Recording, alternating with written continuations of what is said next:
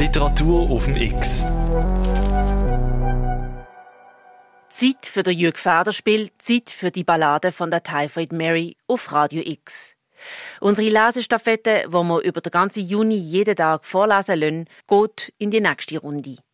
Die ersten sechs Kapitel haben wir schon vom Herbert Knaub, dem Christoph Schwegler, dem Mary Milanovic und dem Thomas Jenny gehört. Und heute sind Kapitel 7 und 8 mit dem Hans-Jörg Betschart dran. Alles rund um die Vorlesenden, aber auch die Zusammenfassung von der Typhoid Mary und dem Autor Jürg Federspiel findest du auf unserer Website radiox.ch. Dort kannst du auch alle Folgen, wo wir bis jetzt schon gelost haben, als Podcast abladen. Jetzt aber weiter im Text. Gute Unterhaltung. Hans-Jörg Betschart Kapitel 7 Die zwei Lederkoffer, die im Korridor standen, als Dorfheimer gegen Mitternacht von seinem Nachtdienst zurückkehrte, versetzten ihn in Schrecken. Ein Zettel lag auf einem der Koffer. Wird abgeholt, gezeichnet V.L. Die Zimmer des Hochparterres und des ersten Stocks waren beleuchtet und an den Haken für Mantel und Hut hatte Vicky einen Brief geheftet. Er erkannte ihre holprige, steile Handschrift sofort. Geehrter Doktor Dorfheimer, bin keine Schnüfflerin, wie Sie wissen.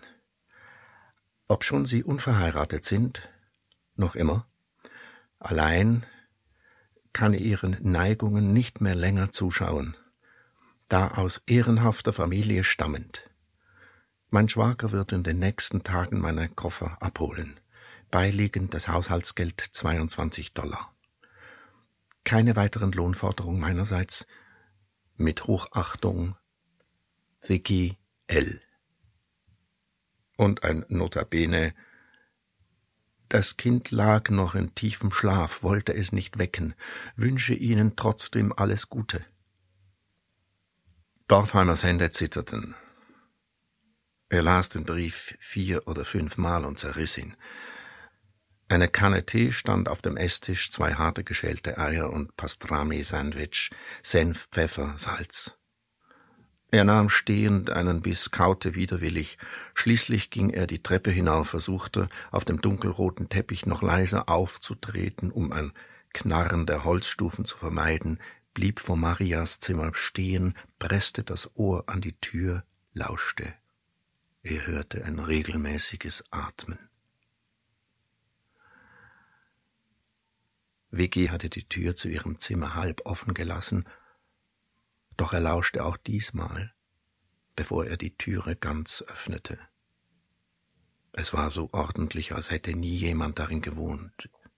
Vicky hatte auch den Wellensittich Cindy mitgenommen, und gerade dies rief ein lächerliches Gefühl von Einsamkeit in ihm hervor. Ein alberner Vogel, der How are you today? zu kreischen pflegte und sich dann selber antwortete Thank you, sir, I'm fine.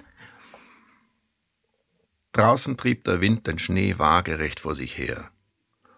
Dorfheimers Zimmer war spartanisch. Es war das einzige Zimmer des Hauses, in dem keine Bilder hingen. Wie üblich hatte Vicky die erstickend schweren Samtvorhänge gezogen und einen Winkel der Leintücher freigelegt. Geometrisch und perfekt.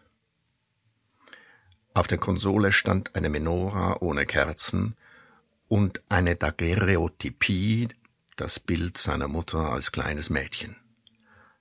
Halbdunkel.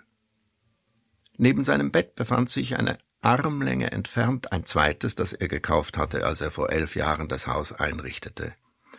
Er war kurze Zeit verlobt gewesen. Auf dem Nachttischchen zu seiner Linken brannte eine Kerosinlampe auf Sparflamme. Vicky hatte ein Glas Wasser hingestellt und daneben stand, wie gewohnt, eine Flasche Bourbon sowie ein zweites kleines Glas. Er zog sich aus, warf den Morgenrock über die Schultern und setzte sich auf den Bettrand, dann goss er hastig ein, leerte das Gläschen, goss es wieder voll, ein drittes und ein viertes Mal, ohne Genuss. Er verzog die Mundwinkel, als sei es Medizin.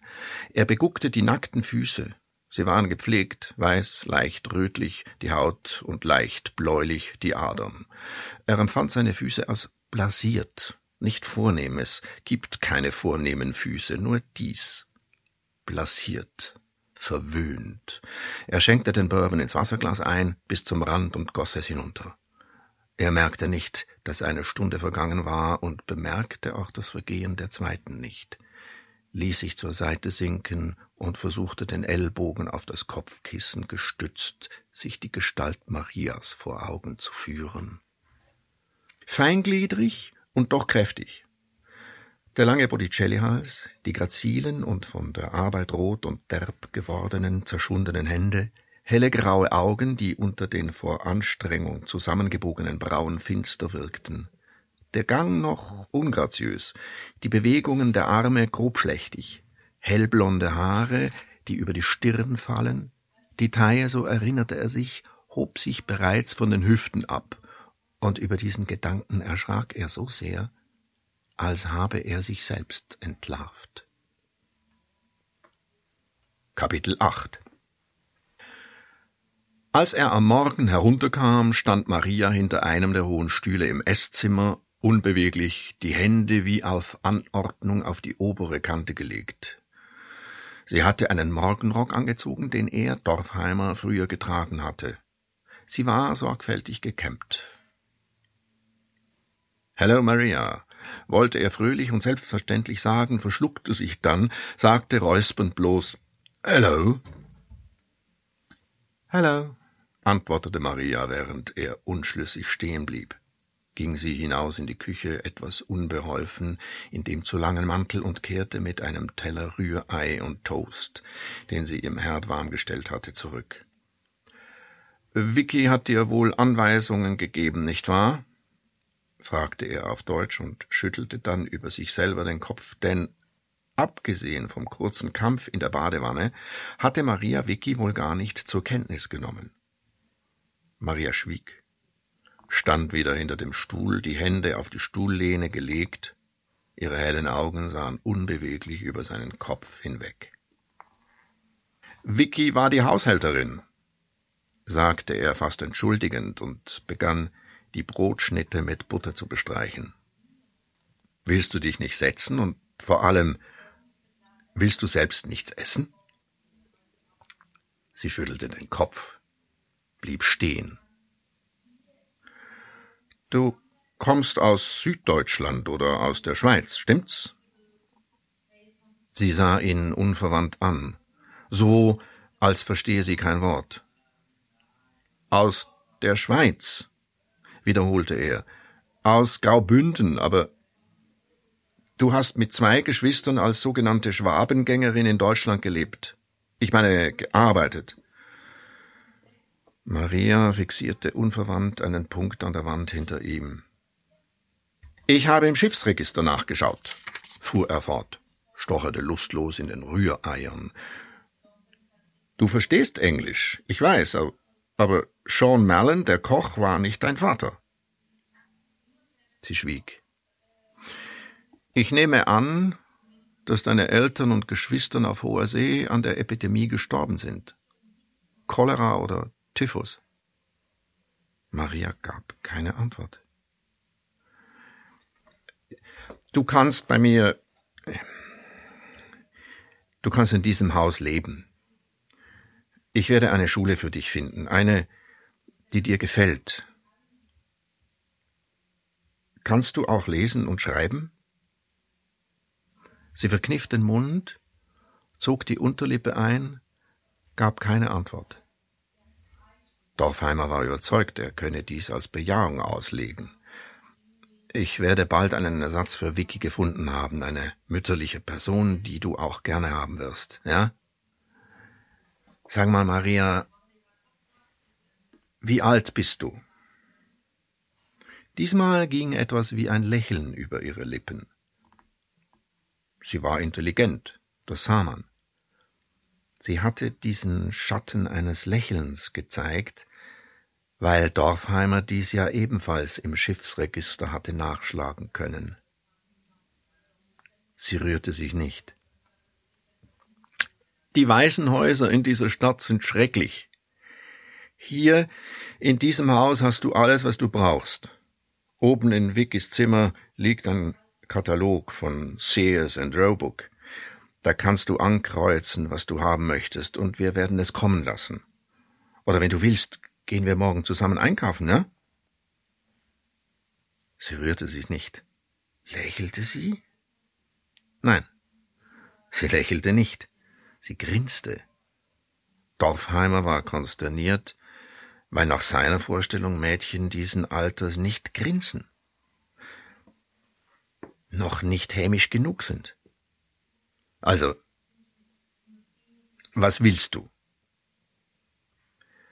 Er versuchte die Enttäuschung, den versteckten Zorn zu unterdrücken und schloss sich diesmal ihrem Schweigen an und schob ein Stück Toast in den Mund. Dann, unversehens, sagte sie einen Satz, nur einen, nicht Deutsch. Sie sagte, I can cook. Er atmete auf. Gut, sagte er, weiterhin Deutsch redend, nicht Englisch. Ich muss mich nun beeilen. Dort liegen ein paar Dollar, die Vicky hingelegt hat. Kauf, was du brauchst, zum Anziehen oder zum Kochen. Er lachte. Daneben liegt auch ein Hausschlüssel und pass auf und geh mir nicht verloren. Wir leben in einer bösen Stadt. Er ging zu ihr hin, küsste sie auf die Stirn. Die Stirn schien ihm so kühl wie die Augen, die rasch zu ihm aufsahen. Er ging in den Korridor, zog seinen Mantel an und verließ das Haus. Pest an Bord! Pest an Bord! Pest aus Europa! Pest aus Europa. Die Zeitungsjungen brüllten sich die Lungen unter den mageren Hunderippen Und jetzt gebe ich den Stab weiter an Helmut Berger. X.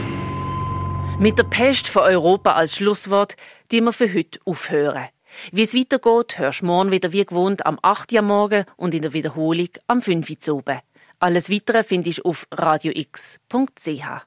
Mit der freundlichen Unterstützung von der Christoph Merian Stiftung.